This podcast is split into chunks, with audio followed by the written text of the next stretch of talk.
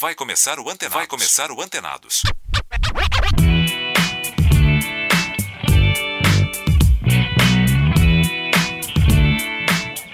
Olá, feliz ano novo, feliz 2020. Está no ar o Antenados aqui pela Rádio Bandeirantes, FM 90.9, AM 840, pelo aplicativo Band Rádios e também radiobandeirantes.com.br. Eu sou Danilo Gobato e a partir de agora, uma hora de muita informação, cultura e variedades.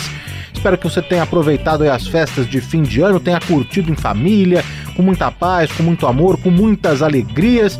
Feliz de ter você aqui na nossa audiência por mais um ano. Antenados especial, a primeira edição de 2020. Neste programa, vamos relembrar entrevistas marcantes, alguns convidados que passaram por aqui no ano passado como o cantor Silvio Brito, falando aí da carreira, contando histórias curiosas e cantando ao vivo seus maiores sucessos. Também vamos relembrar a participação da apresentadora e modelo Adriana Colim. Na parte gastronômica tem o premiado e renomado chefe de cozinha Rodrigo Oliveira, do restaurante Mocotó, o criador dos famosos dadinhos de tapioca. E ainda a cantora Mafalda Minozzi, fechando esse programa especial com muita música. Tudo isso e muito mais, por isso não saia daí. Fique conosco, o Antenados está no ar. Antenados. Lembrando que você pode acompanhar a gente nas redes sociais Twitter, arroba rbandeirantes, Instagram e Facebook Rádio Bandeirantes.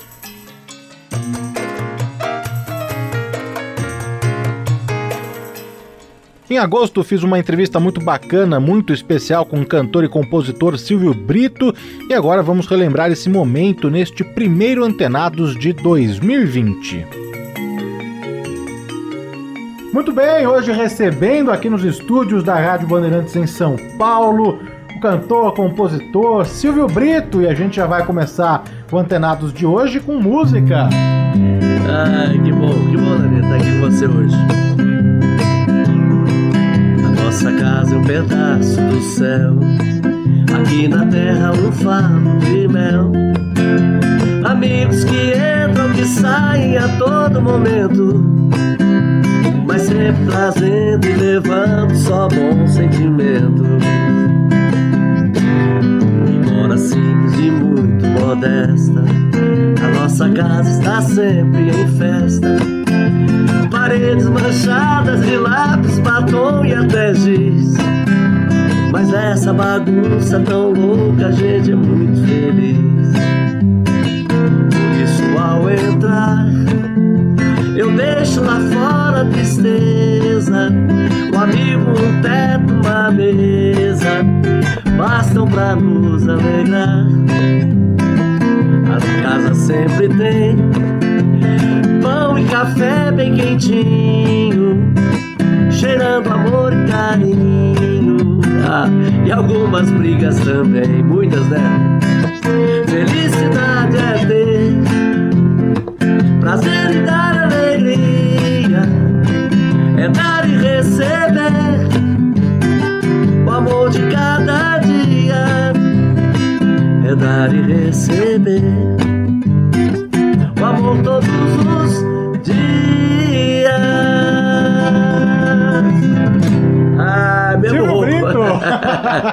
tá todo mundo rouco. Oba! Não é aí, louco, não. Hoje não é louco, não. Hoje é rouco. Tô- tô- já quero cumprimentar todos, todo o pessoal, todos os amigos aí que estão nos assistindo. Um beijo carinhoso pra todos vocês, viu? E aí, Silvio, essa música que você executou é a nossa casa. É. Essa é uma parceria com, com a sua esposa. É, com a Margarita e com o Zé Wilson. Zé Wilson. É, é. É a mais nova música, Sim. Uhum. né? No, no- é, no mercado. Eu, eu tenho, tenho feito música constantemente, a gente está sempre compondo, né?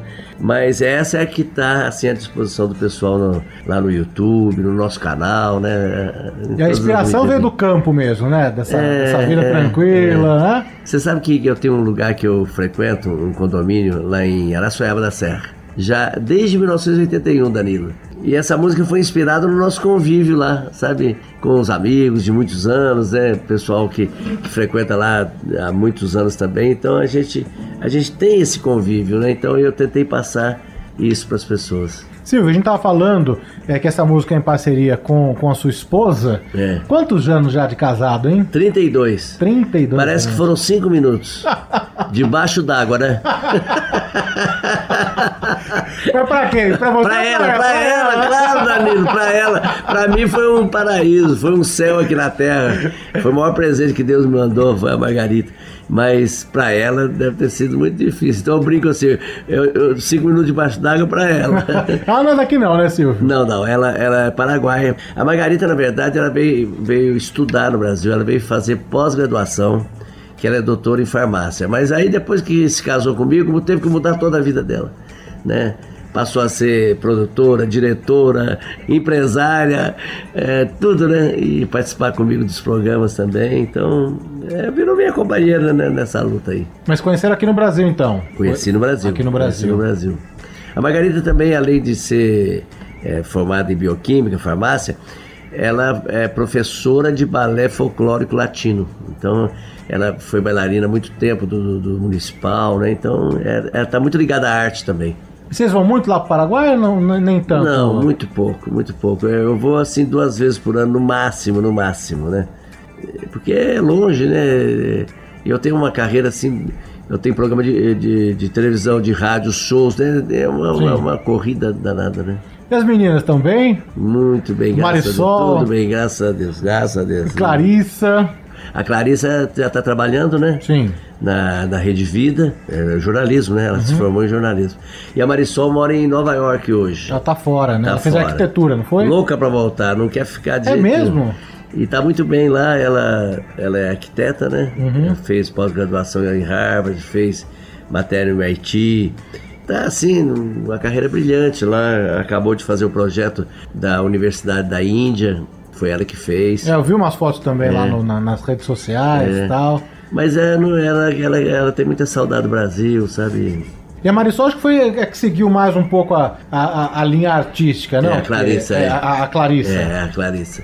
Embora a Marisol seja uma. Ele tem uma voz linda, canta comigo, tô- sempre fez back pra mim nos shows, quando ela estava no Brasil. Mas a Clarissa é que resolveu seguir a carreira. A Marisol não. A Marisol que é- ela se realiza como arquiteta, né? Silvio, já que a gente tá falando também um pouquinho aí da, da veia artística, né? Hum. A sua relação com a música começou muito cedo. Muito cedo. E na igreja, né? Na igreja, é. Coroinha, não é? Coroinha. o, padre, o padre percebeu que o padre Honório, Link, na época, né?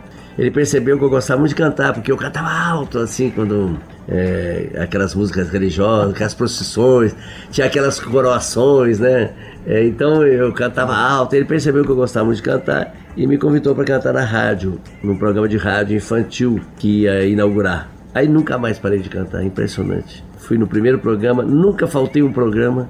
Foram três anos de programa, até os 10 anos de idade, né? Praticamente. Eu fui assim, participante desse programa, fui campeão três anos seguidos, que eles chegaram no final, eles faziam um campeonato do- do- das crianças, né?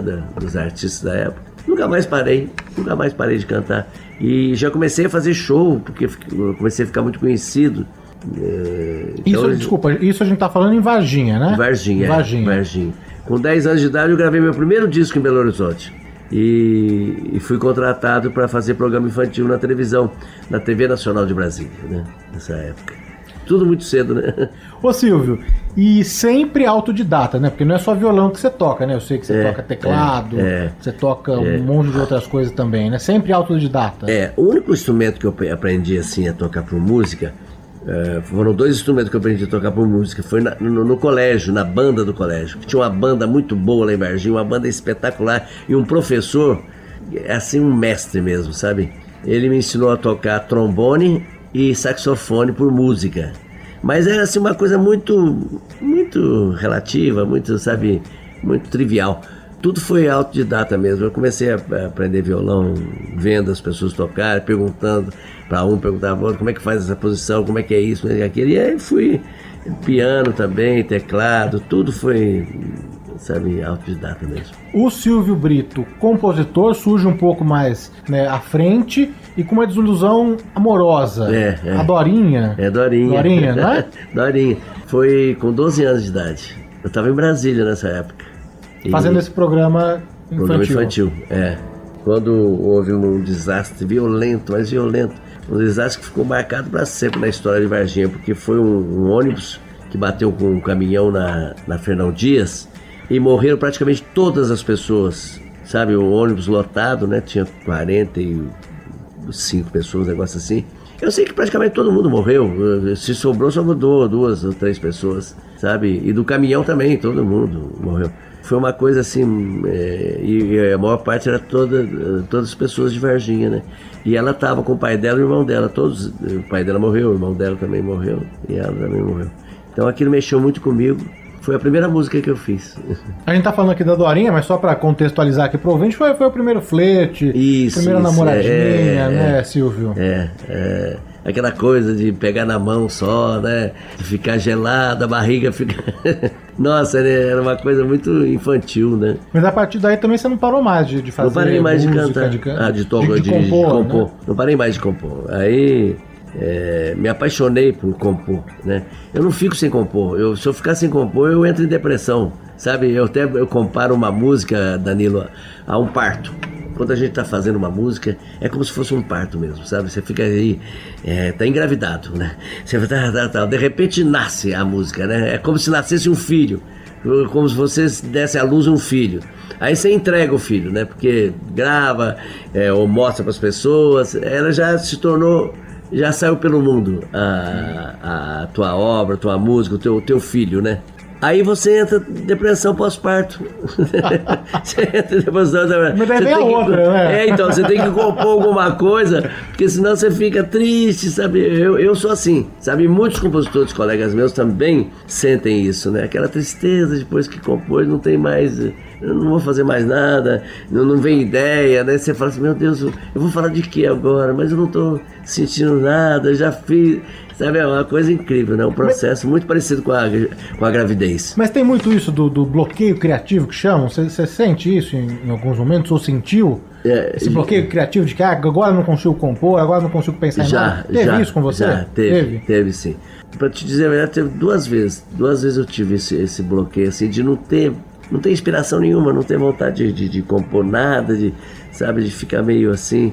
Mas isso eu acho que está muito relacionado às dificuldades que a gente passa para mostrar o trabalho. Porque o maior trabalho que nós temos, Danilo, compor é o orgasmo, né? Fazer show é o orgasmo. O pessoal, ah, vai fazer show. Tá. O show é o orgasmo. Mas para até chegar ao show, a, a ser reconhecido, a, ao público querer te ver, ao público conhecer tua música, é um trabalho muito grande, sabe? E acho que todo compositor, todo artista, todo cantor sente essa dificuldade né, de chegar até o público através do, do, das mídias todas, né?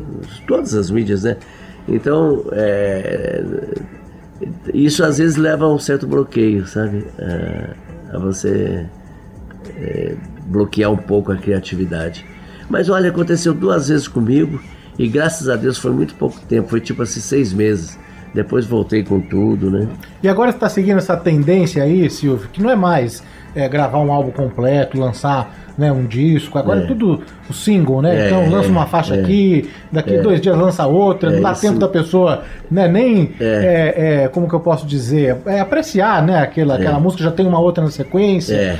você tem outras músicas já prontas aí, material inédito aí que você tá para lançar ou vai lançar em algum momento, já tem material aí? Tenho, tenho, tenho, eu tenho bastante músicas já e estou continuando a compor, né? Estamos com o projeto de fazer um, um, disco só de músicas inéditas. Inéditas. É um projeto, né? Temos um outro projeto também de é, fazer releituras dos grandes sucessos, mas com participações uhum. de outros convidados, né? De outros artistas. Mas é, o que eu estou mais apaixonado é por esse de, de músicas inéditas, sabe? Uhum. Faz muito tempo que eu não lanço um disco só de música inédita. Eu lanço assim singles, né? Sim lança uma música aqui, uma música ali e tal. E eu, eu acho que é, seria legal, seria, sabe, muito legal o, é, mostrar que os compositores estão continuando a, a, compor. Porque tem muita gente que pensa assim, ah, o cara não compõe mais. Todos eles estão compondo. E cada dia a gente compõe melhor, eu acho. Uhum. Porque é muito mais experiência, muito mais vivência, muito mais energia, né?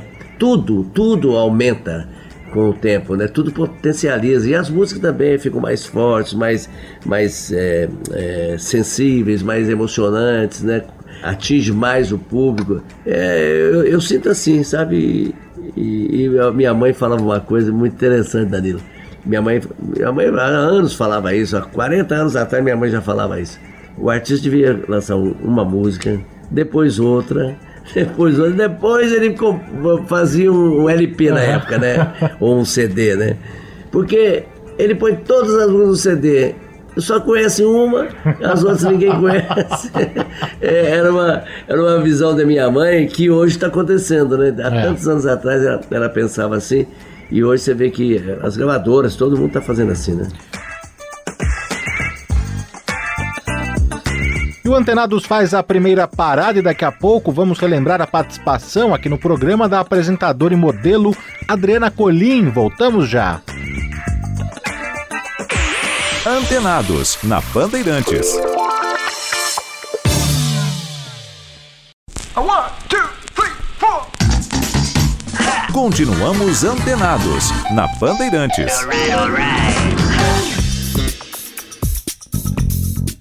O Antenados está de volta e agora vamos conferir o bate-papo que fiz em junho do ano passado com a modelo e apresentadora Adriana Colim.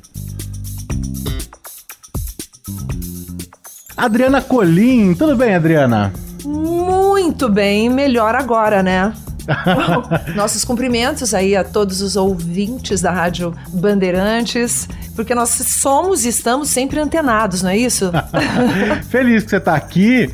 Adriana, conheço já há muito tempo, já encontrei com a Adriana bastante lá em São Carlos, na Colim oh, Brasil. Terrinha, ô terrinha, São Carlos, o Faustão que falava de São Carlos para o mundo, sotaque a gente não pode perder.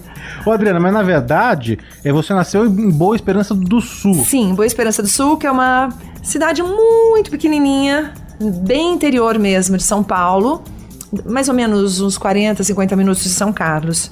E fui para São Carlos com quatro anos. Mas Família inteira também? Também, todos. Mas eles são. É, Do seus interior, pais eram, eram é. de. Olha, eu vou falar alguns nomes aqui que muitas, muitas pessoas que estão nos ouvindo é, talvez conheçam. É Trabijuba, Esperança do Sul. São cidades muito pequenininhas. Meus avós tinham um sítio, tinham. Eu vim, eu sou pé vermelho, como dizem, ó, para combinar aqui com o logo da Rádio Bandeirantes. Enfim, de um lugar muito pequenininho, era um lugarejo. Meu pai tinha comércio, tal. E com quatro anos ele comprou um restaurante e nós fomos para São Carlos. Você mora em São Paulo, mas Moro. continua, é o seu refúgio, né, em São Olha, Carlos? Olha, é onde eu recarrego todas as minhas energias. É, tem uma frase que eu gosto muito que diz: quem não sabe de onde veio, não sabe para onde vai. Então, as minhas raízes, a gente tem que, né, a gente conserva, eu conservo muito, minha família. Somos muito ligados, muito unidos, família e sempre vou, sempre que posso, tô, tô lá. Adriana, você é sempre com muitos projetos, muitos trabalhos, a gente vai falar de todos eles aqui, uhum. é, mas eu queria também falar um pouquinho da época que você ficou com o Faustão e também Sim. no Fantasia. Você já trabalhou com grandes comunicadores, né? Com o Jô Soares. Os maiores. É, com os maiores, né? É. Com o Faustão, com o Silvio. Não foi com ele propriamente, né? No, no, no Fantasia. E hoje eu tô aqui com o Danilo Gobato. Ó, oh, gente, Deus está nas palavras, né? Rádio que eu amo. Adriana, encontrar com todas essas pessoas, fala um pouquinho, né, dessa experiência aí com esses grandes comunicadores para depois a gente entrar aí com detalhes nesses projetos todos que você fez. Bom, eu adoro falar. Eu acho que Deus está nas palavras mesmo e eu quero agradecer muito a oportunidade de estar aqui hoje falando com todo mundo e contando um pouquinho da minha vida. Quer dizer, foram várias emissoras, né? Eu trabalhei na Gazeta, apresentando Gazeta Esportiva, eu trabalhei no SBT, no Sport TV, na Globosat, num programa chamado Super Vôlei, fazendo locução. Eu fiz Esporte Record com um grande homem do rádio, grande comunicador né, de esportes, Vanderlei Nogueira. Fiquei mais ou menos uns dois anos, foi quando eu fiz o teste para ir para, para Globo, para o Domingão do Faustão. E foram anos maravilhosos que eu aprendi muito, que tenho muita gratidão. Voltando, Silvio Santos, eu só conheci assim, né? Eu fui Miss também, eu fui Miss São Paulo, eu fiquei em segundo, em segundo lugar no Miss Brasil. Também foi um período da minha vida fantástico, porque eu participei de vários concursos antes de ser modelo.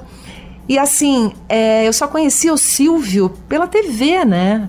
Se, havia um endeusamento naquele homem que dos maiores comunicadores, talvez o mais antigo comunicador do nosso país, e também ele não é só comunicador, ele é vendedor, e essa veia eu gosto muito também, porque você não vende só o produto, você vende sonhos e você vende a lisura, a honestidade daquele produto que aquele produto te proporciona. Então eu gosto muito disso. Eu convivi um pouquinho com o Silvio na época do concurso do Miss Brasil, porque era ao vivo, quase que ao vivo no SBT. E depois eu fiz um teste novamente com 12 mil mulheres para apresentar o Fantasia. E olha, Danilo, foi a coisa mais incrível uh, ver como aquele homem trabalha, sabe? Quando ele chegou, ele parecia um boneco de cera, assim. Ele é enorme, a mão dele é grande, né? Era um programa ao vivo, o primeiro programa interativo da televisão brasileira. O meu primeiro trabalho foi na Manchete, fazendo a grande jogada, na antiga Manchete, quando a Angélica fazia lá o milkshake e tal, era daquela época. Eram oito horas diárias de programa aos sábados e domingos. Então já tinha uma experiência com programas ao vivo, né? Uh, com o grande Osmar Santos e tal. E depois, né? O Fantasia, a proposta era que fosse um programa ao vivo, como de fato foi, e o primeiro programa interativo da televisão brasileira. Era um programa europeu, programa italiano. A história, no início eram 50 mulheres, o nome, depois virou Fantasia, que alegrava as tardes, que eram com brincadeiras, né? Eu fazia palavras cruzadas e tal. E para contar um pouquinho da história com o Silvio, quando a gente Uh, fez. Bom, ele aprovou, nós fizemos o teste. Ele quem escolheu as meninas. Ele quem escolheu as meninas. E esse diretor, quando eu fui fazer, eu improvisei, porque a gente não podia, na época, não podia nem vazar, né? Nem, não podia nem as pessoas saberem do que se tratava, porque, enfim, era novidade, aconteceu uma super estreia, né? O Silvio. Esse programa foi a Menina dos Olhos do SBT, do Silvio. E aí, bom, quando soubemos que a gente né, tinha sido aprovada. Eu fiquei louca porque no início eu pensei que eh, soltaram uma manchete dizendo que, era uma, que eram outras pessoas. Eu estava meio triste, falei com a minha mãe, liguei para minha mãe lá em São Carlos. Gente, não tinha celular, tá? E era um telefone mesmo. Eu dizia, puxa vida, mãe, acho que não rolou e tal. Aí tinha um recado na secretária eletrônica. E a coisa era tão brava na época que estava até quebrada. E eu só escutei metade, assim, do, do, do, do da recado. mensagem, do recado.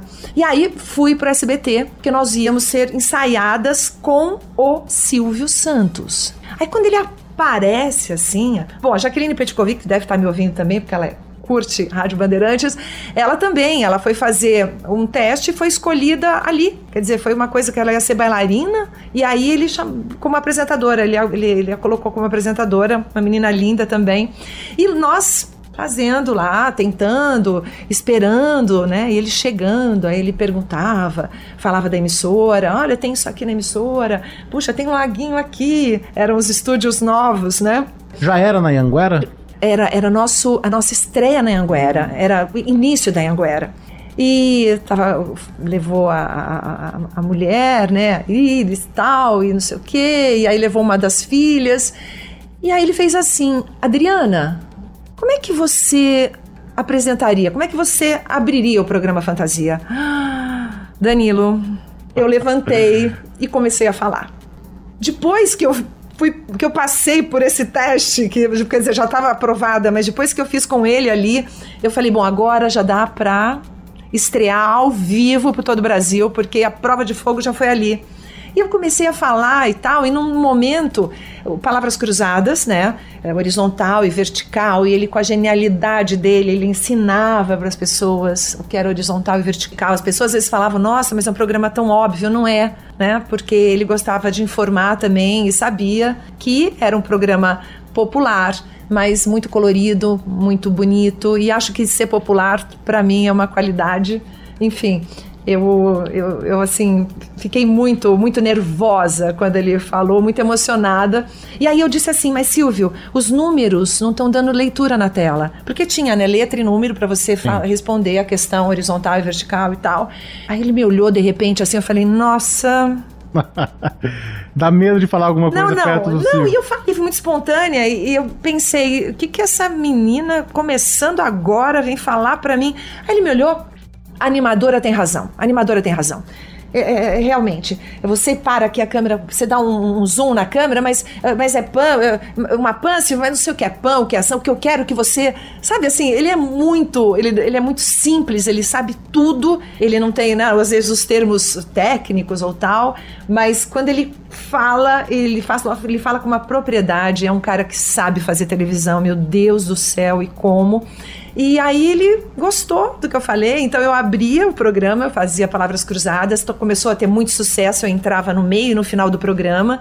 Começou para ter meia hora, acho que era o Aqui Agora que tinha que que estava no ar. Ele tirou Aqui Agora do, no ar, do ar na nossa estreia para continuar com fantasia com mais tempo. E no final já tínhamos uma hora e meia, duas horas de programa ao vivo e congestionamos tudo porque o sistema de telefonia não era tão avançado quanto hoje. Então a gente tinha um maior problema porque a gente paralisava, parava o Brasil, paravam as faculdades, os hospitais, porque era todo mundo congestionando as linhas na hora do programa, que era ao vivo. E foi a grande sensação, né? A gente tem um trechinho que a gente pode colocar, Adriana? Lógico, vamos lá.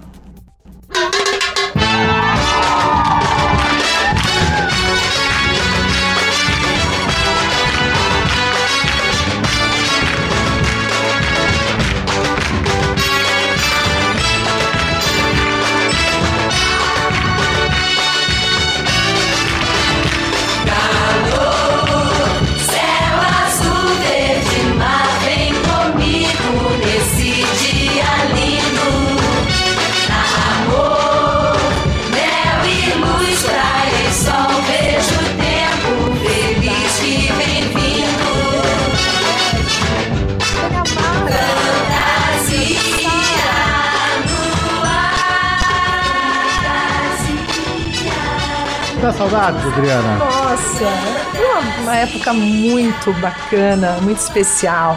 As pessoas deixavam de.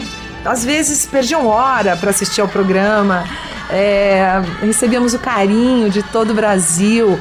Né, linhas congestionadas, muita audiência e sempre as é, quatro ou cinco jornais lá nos entrevistando diariamente. É, o convívio com as meninas, né? Débora Rodrigues era engraçadíssima. Ali na apresentação, Valéria. Valéria Balbi, a primeira formação. Valéria Balbi, Débora Rodrigues, uh, Jaqueline Petkovic e Adriana Colim. Foram quantos anos nessa formação com as meninas? Eu acho que uns dois anos. Pode ser uns dois anos. Foi em 98. Eu sou meio ruim com data. Mas eu lembro que foi em 98 acho que 98 a 2000, porque em 2000 é que eu fiz o Esporte Record. E depois de 2000 a 2002. E 2002 é que eu fiquei, que eu fui pra Globo. Pra Globo. É. Estava falando nome a nome das meninas, você mantém contato, Sim, você encontra? Lógico, a gente tem um grupo. Mais com, com, as apresentadoras ou com. Não, com todas. Com todas. Com todas. A Jaque, uma graça, já que acabou. Ela continuou lá fazendo infantil, porque Sim. ela fazia o Batalha Naval. Bom de companhia, depois é, ela apresentou. Isso, exatamente. Que a Eliana também fez, e que a Eliana, amada amiga, amiga do coração, a Eliana foi do Banana Split comigo, né? Veio da Patotinha. É um monte de história. Belas histórias, graças a Deus. Eu tenho amizade com todas. E volta e meia a gente está se encontrando nos eventos ou, ou em algum programa, sei lá, porque a gente acaba.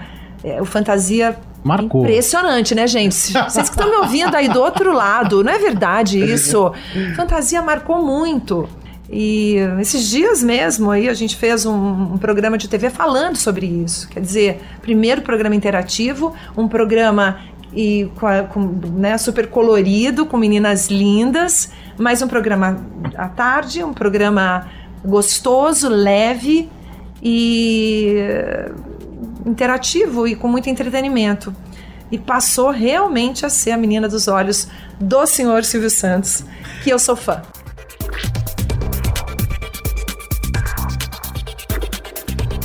Mais uma paradinha e no terceiro bloco tem o chefe Rodrigo Oliveira, do restaurante Mocotó, o criador dos famosos dadinhos de tapioca. Não saia daí. Continuamos antenados na Bandeirantes. Por onde ir, para onde ir, o que ver e ouvir e o que comer. Tá antenado? O Antenados está de volta e vamos relembrar agora a visita do premiado chefe de cozinha Rodrigo Oliveira, do Mocotó, que esteve ano passado aqui no programa falando sobre o início da carreira, a influência do pai, claro, sobre os famosos dadinhos de tapioca. Tudo bem, Rodrigo? Seja muito bem-vindo. Prazer estar aqui nessa casa, que eu admiro tanto. Bom estar com você. Prazer é meu. E aí, você não gosta de ser chamado de chefe, Rodrigo? Ou agora você já aprendeu, já se acostumou? é, na verdade, não tem um problema em ser chamado de chefe, que é o cargo que eu ocupo, mas minha profissão, é, minha formação né, é cozinheiro. Uhum. E, e, você pode ser um chefe de redação também, ou, né, mas é, é eu prefiro chefe de cozinha. Pode uhum. ser em português mesmo, né? Por que não? Ô, Rodrigo, seu pai tentou, tentou, mas não conseguiu te afastar aí da gastronomia, né? Pois é, eu, eu acabei descobrindo isso muito depois, mas o que me levou uh, é, para gastronomia foi justamente meu pai. Porque.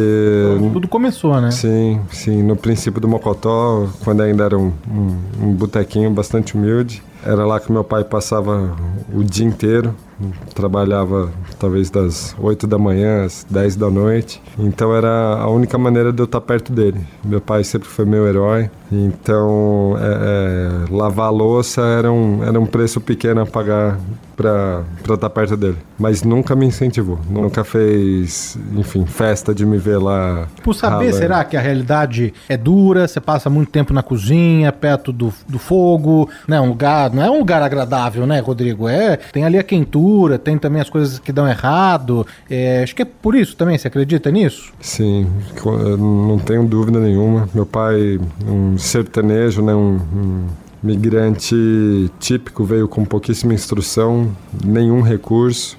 Com certeza queria evitar que os filhos passassem pelas mesmas coisas. Imaginava os filhos formados e, e trabalhando é, é em alguma profissão que naquele momento parecia ser mais nobre do que o que ele fazia. Cozinhar, cuidar, nutrir as pessoas, é, tem muita nobreza. Né? A gente entende que o restaurante tem uma missão fundamental que é fazer com que as pessoas saiam melhores do que entraram. É, é para isso que existe o restaurante, né? Para restaurar. Primeiro, no primeiro momento, fisiologicamente, né? Nutrir o corpo, mas também é, cuidar da alma, né? Da, da emoção das pessoas. Quem, quem não se sente tocado por um bom acolhimento, né? Por um sorriso, por um olhar. Até a questão de, né? A gente fala que a mesa une as pessoas, não é? Então tem também essa questão de confraternizar também ao redor de uma mesa, né, Rodrigo? Claro, grandes negócios ou momentos familiares estão sempre em torno da, da comida, né? Assim como a cultura é, ela surge em torno do fogo, do alimento, as, as principais relações sociais é, é, vão ser sempre em torno de uma mesa. Você define o Mocotó, que é o restaurante que você não é, comanda aqui em São Paulo, como, abre aspas, uma cozinha que é feita com os olhos no mundo e os pés sempre firmados no sertão. Fecha Sim. aspas. Mocotó segue fiel ali às origens de quando ainda era a Casa do Norte, Irmãos Almeida, né, Rodrigo? Sim, sim. A gente.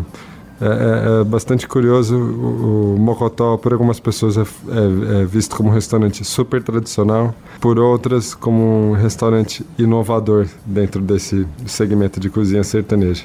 E as duas é, visões, esses dois olhares, me parecem corretos porque a gente entende mesmo a tradição e a inovação como momentos diferentes do mesmo processo. Eu, eu gosto de pensar que a tradição nada mais é do que uma inovação que deu certo.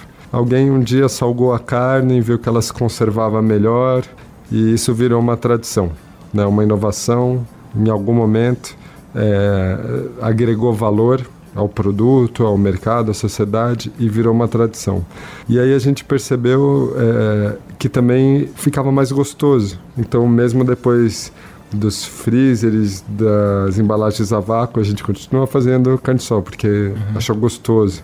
Né? E, e aí a gente acredita que as tradições se atualizam e também novas tradições são criadas como por exemplo o caso dos dadinhos de tapioca. Não, esse é um capítulo à parte aqui. Bom, já que você entrou, então já vou aproveitar aqui o gancho. Eu preciso falar, viu, Rodrigo? Ele já até já sabe, já contei para ele. Eu sou viciado nos dadinhos de tapioca do Mocotó, diga-se de passagem, porque depois da criação do Rodrigo, gente, a criação das dadinhos de tapioca é desse cara aqui, do Rodrigo Oliveira. Receita típica da Vila Medeiros. e, e depois foi um estouro, foi um sucesso. Hoje você vê em casamento, em grandes eventos, em coquetel, você vê no café da manhã, nas, vê... nas gôndolas de supermercado em vários sabores. Você vê de tudo um pouco, é, mas o original é do Rodrigo. Bom, eu queria saber desse sucesso aí, como que você enxerga, né, hoje a receita sendo multiplicada, não só no Brasil, tem restaurantes no mundo inteiro Exatamente. fazendo os dadinhos de tapioca. Como que você vê esse sucesso dos dadinhos? Olha, eu, eu vejo muito mais como uma homenagem do que como plágio, né? Em alguns menus ao redor do Brasil e do mundo, você vê menção ao, ao Mocotó, mas mesmo quando não há, a gente sente que é uma homenagem. E, e acredito que o mérito da receita está na sua simplicidade. São poucos ingredientes: tapioca, queijo, de coalho, leite, numa matemática muito bonita também, uma parte de tapioca, uma parte meia de queijo, duas partes de leite, e que dão espaço para intervenções. Você pode colocar seu toque especial, tem gente que coloca uma ervinha, tem gente que coloca um queijo diferente, tem gente que assa, então essa a simplicidade mais a versatilidade de você poder né, colocar algo seu ali e além de ser gostoso, eu pelo menos acho gostoso, faz com que o, uma, uma receita, enfim, seja assimilável, né? E realmente o, o, os dadinhos né, é, já, já perderam a propriedade, o que, algo que eu vejo com muito gosto também um professor me disse: Olha, não se preocupe se estiverem te copiando. Se preocupe se deixarem de copiar. Foi o Lohan que te falou isso, não foi? Chef Lohan Soda, né? grande mestre. Hoje o Mocotó ele é mais conhecido pelo caldo de Mocotó, que dá nome ao restaurante, pela carne de sol ou pelos dadinhos de tapioca? Olha, é tudo junto e misturado. Não, o mais pedido eu... continua sendo a carne de sol. O Baião de 2 é o item isoladamente mais pedido porque ele é o acompanhamento principal, não importa qual seja a sua pedida. Né? Por exemplo, se você for comer um cabrito guisado com mandioca, que é, que é um dos nossos guisados mais pedidos, você vai pedir Baião de 2. Se for comer a carne de sol, que é o nosso best seller desde o primeiro dia, foi o primeiro prato que eu coloquei no cardápio, a carne de sol quando, quando assumi o restaurante em 2004. O caldo tá lá desde a origem, né? Caldo desde a origem. O, o menu original tinha quatro itens: mocotó, favada, sarapatel e o baião de dois. Todo o resto veio vindo e o primeiro prato que eu coloquei foi em 2004. E, e olha que eu lavei muita louça para conseguir colocar um prato no cardápio. Comecei em 93, né, com 13 anos. Foi em 2004 que eu consegui, a muito custo, colocar alguma coisa minha no, no cardápio, que era carne de sol, e está aí até hoje nosso, nosso grande campeão, assim. E é uma carne,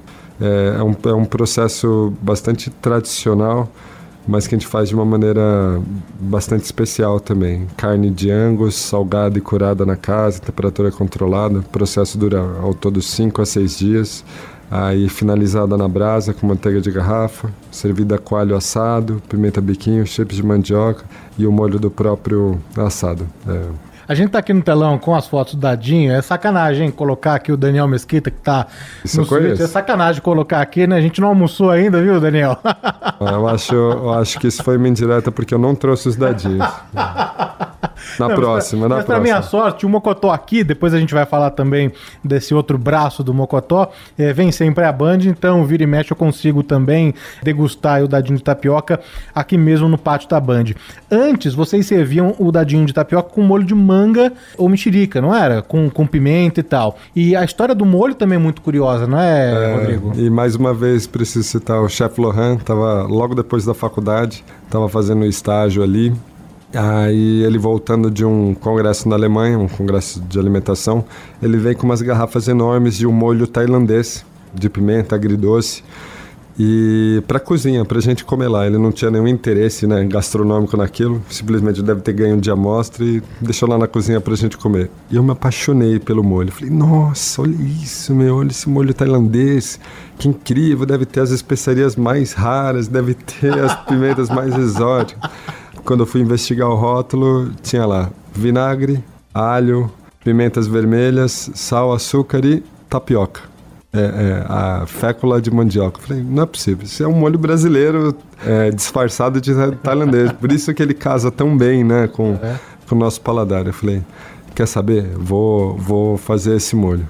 Até hoje no- vocês fazem o molho, então, lá no Mocotó. Sim. E você vende também a garrafa, não vende mais? Vendemos, Vende ainda, né? vendemos. E é um molho orgânico. A gente desenvolveu uma receita muito especial com vinagre orgânico de manga ou laranja, alho assado, um mix de três pimentas, que é a dedo de moça, malagueta, biquinho. E aí um parceiro da, da fazenda Jatobá de orgânicos cultiva essas pimentas, é, prepara em vaso molho com certificado orgânico. Então, é bom para você, bom para o planeta.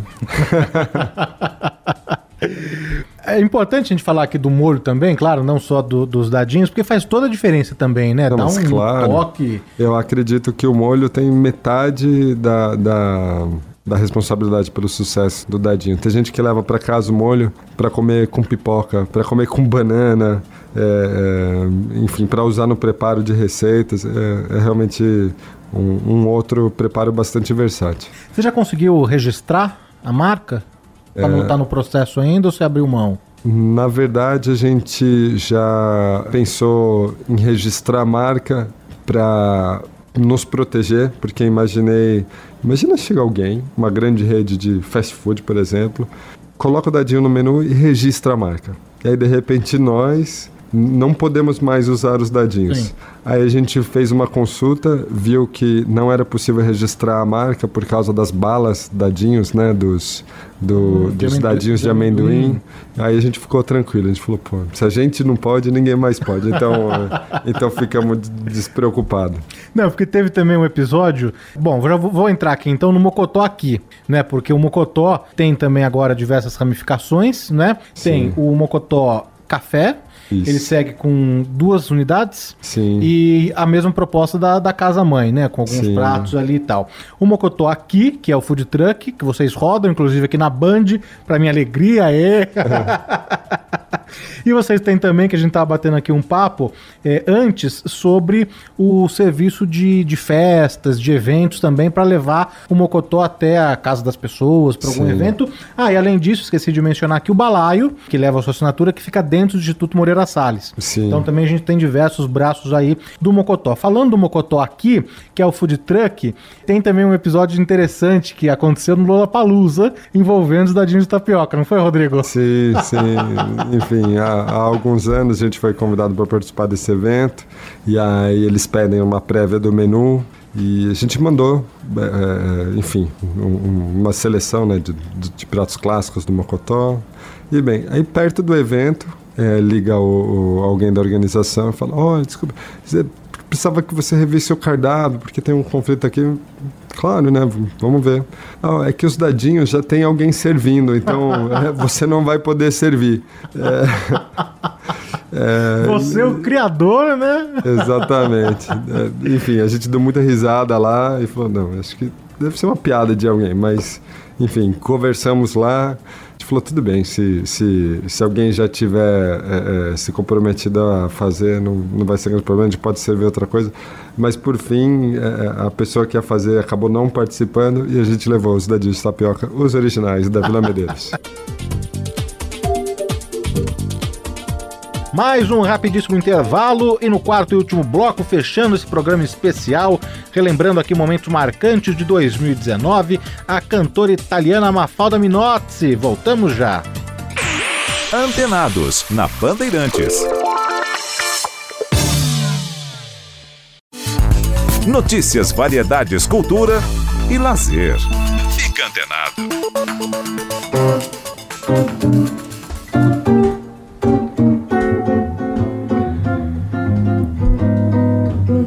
Antenados está de volta e agora é hora de música com a cantora Mafalda Minozzi, que participou do programa em maio, cantou ao vivo, foi o maior sucesso e vamos conferir então um pouquinho da participação de Mafalda Minozzi.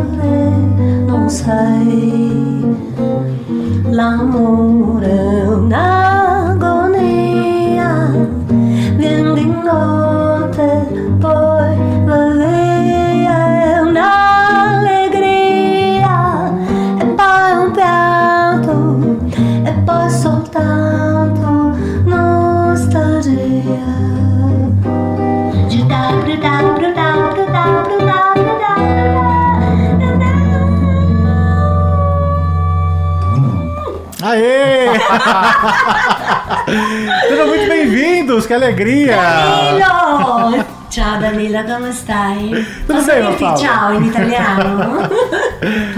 Thank you so much. Beautiful. Tudo bem, Paul? Wonderful. Beautiful studio.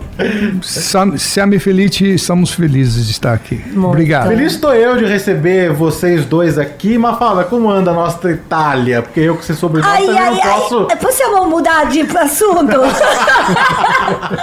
Olha, estamos em uma fase um pouco delicada porque teremos as eleições europeias. E muita parte da Itália quer manter o próprio posicionamento nas primeiras filas, olhando para a Europa, principalmente no norte da Itália. E tem outras pessoas que estão pensando talvez é melhor sair. Agora, a Inglaterra está mostrando para nós as grandes dificuldades de manter esse posicionamento político dentro de uma área tão grande e, ao mesmo tempo, preservar a nossa história, nossas origens, em- olhando tudo isso de um ponto de vista, de um olhar mais regional. Então, estamos assim, "Ah, o que vai acontecer? Não vou nem perguntar pro Paul como anda os Estados Unidos então, né? Vamos falar da Itália.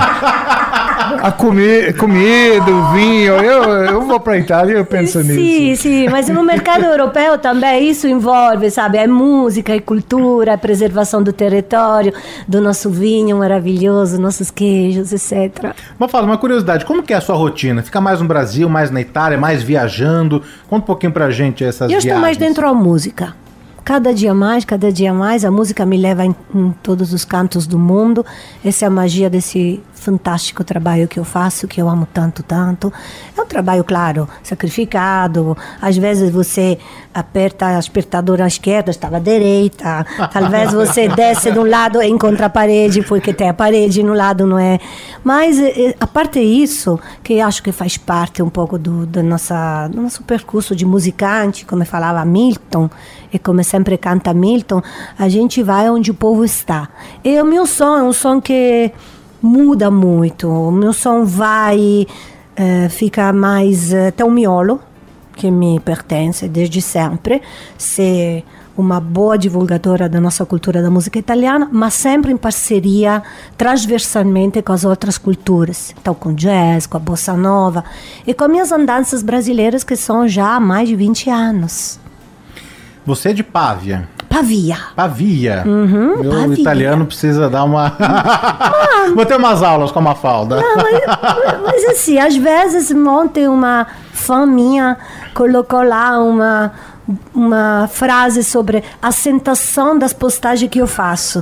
Ai, eu fiquei tão preocupada com isso. Então é Pavia, Pavia. perto de Milão.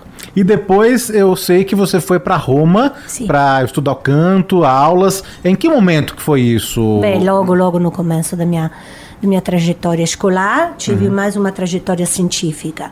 E o meu preparo artístico foi absolutamente dedicado a uma expressão corporal legal, então fiz escola de, de dança para mais de quatro anos no IALS a, a Roma. Fiz escola de teatro para três anos e muito, muito estudo no canto, principalmente cal- canto eh, não sei se eu posso falar folclórico, não é exatamente folclórico, mas é um canto regional da região de Nápoles, já que você foi a Capri. Capri é uma das ilhas mais lindas que está bem no litoral da costeira amalfitana. É um canto muito erudito, mas ao mesmo tempo com uma grande abertura popular. Então eu quis dedicar proprio parar a minha vida, estudar quatro anos canto napoletano, para depois entender mais outras culturas, como a cultura francesa, o jazz, a nossa cultura pop italiana, me ajudou bastante. E depois de Roma já foi desbravar o mundo, é isso? Sim.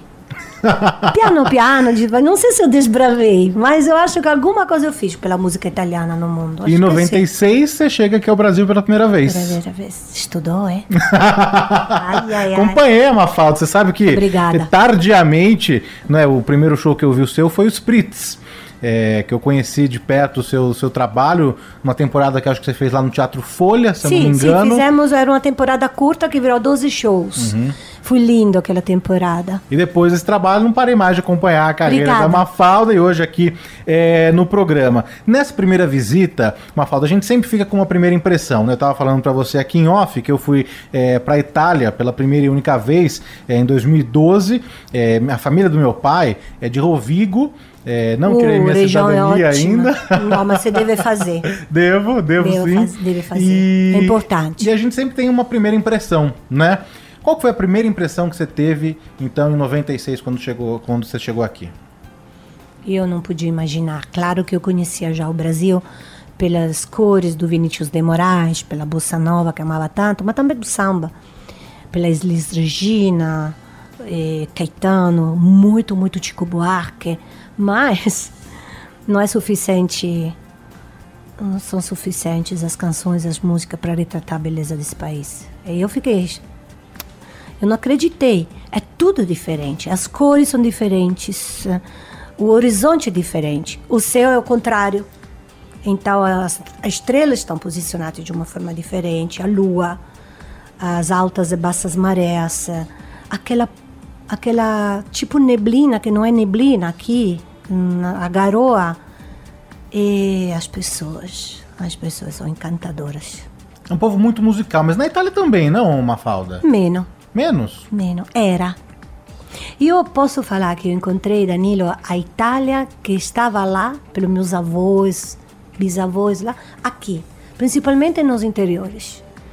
Tem ainda uma certa magia no redor da mesa que lá um pouquinho se perdeu. Um pouquinho. A música italiana explodiu né, em 50, 60, se popularizou muito. Hoje, é, você que é italiana, mas que roda aí o mundo com os teus shows, como Sim. que você vê é, a música italiana no cenário mundial hoje? Não existe. Não tem uma. Não, não existe. Cioè, praticamente, se eu devo ser franca e direta, existe a música clássica, onde não se percebe o idioma, e, e continua muito forte il melodrama italiano, com as gran, grandes apresentações de ópera, mas somente em algum tipo de, de ambiente. Não? Em Nova York tem, mas são temporadas curtas, em lugares bem preestabelecidos e não é de domínio público. E tem alguns cantores, como Andrea Bocelli, Il Volo, que continuam proporcionando um canto eh, mais pomposo, talvez, mais lírico, não?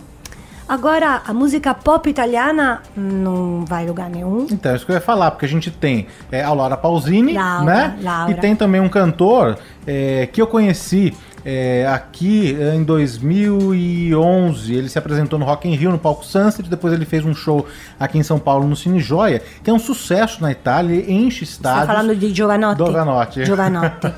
Sì, ma sabe, io, io non penso che seja um problema de qualidade musical. Io penso che seja mais uma dificuldade relativa ao idioma. Perché è un idioma complexo. Come se vai a cantare serenata rap, serenata metropolitana, mettiti come che non sei un figlio di puttana, non deve vedere. Cioè, Giovanotti è un rapper. È, è un dos primeiros rapper italiano che já tem quase 60, acho que tem 56, 57. Ele continuou dominando a cena, mas hum, ele tentou de É exportar di- isso. difícil exportar um Mas som é- que não é conhecido como um som italiano. É, O idioma italiano, uma rap eh, italiano, para chegar no Brasil, ou estranho. países latino-americanos, é um pouco difícil. Strano, acabamos de voltar agora de Lima, Festival Internacional do, do Jazz de Lima, e eh, io, io quasi che fa- è una imposizione mia. é, eu no, no Birdland, New York, quase, quase que ofereci um pouco demais o idioma italiano. E ele foi bem recebido no momento que ele interagisce com outras culturas. Então é aqui que vem o benefício, essa colaboração, essa, essa abertura de cabeça, de, de outras eh, eh, andanças harmônicas e rítmicas. Isso é fundamental. Então entra o Brasil, entra o jazz, entra eh, de uma forma tão própria, porque o idioma vira em segundo plano. E aí você frui do idioma, quase que não está nem entendendo que idioma você está consumindo, entre as aspas. E isso me abriu tantas portas.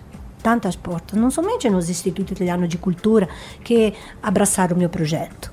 come agora o consulado italiano em São Paulo, não é? É, fizemos Bourbon Street agora, fizemos Auditório Ibirapuera. É a reação do público. É, não sei se essa fórmula a Mafalda está contando é por essa mistura, mas eu sei que pessoas ficam emocionadas. Tem Gritam, aplausos, tem bingo version, como eu nunca tive em toda a minha vida. Eu sou, sou mais de 30 anos que eu canto.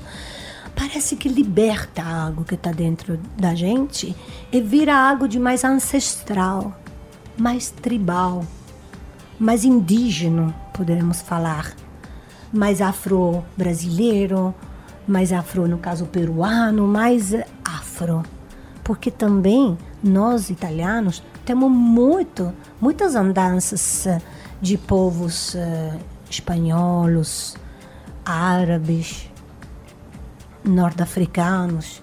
Então, traduzir tudo isso em ritmo vira um, algo que entra mais dentro, dentro do sentimento, dentro das emoções das pessoas. É isso, nessa idade. Com tantos anos de palco e carreira, é a maior alegria que eu posso ter como intérprete e como cantora. Falando da musicalidade, vamos então encerrar esse primeiro bloco com mais música? Sim, Azzurro.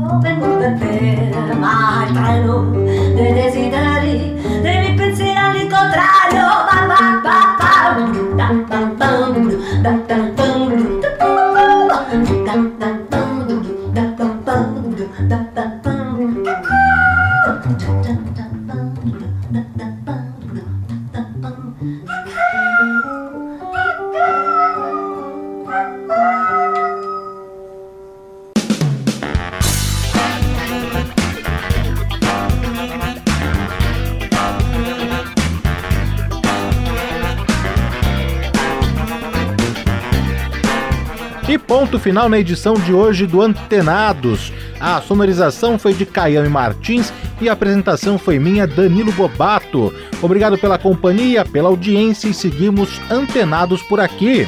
Tchau!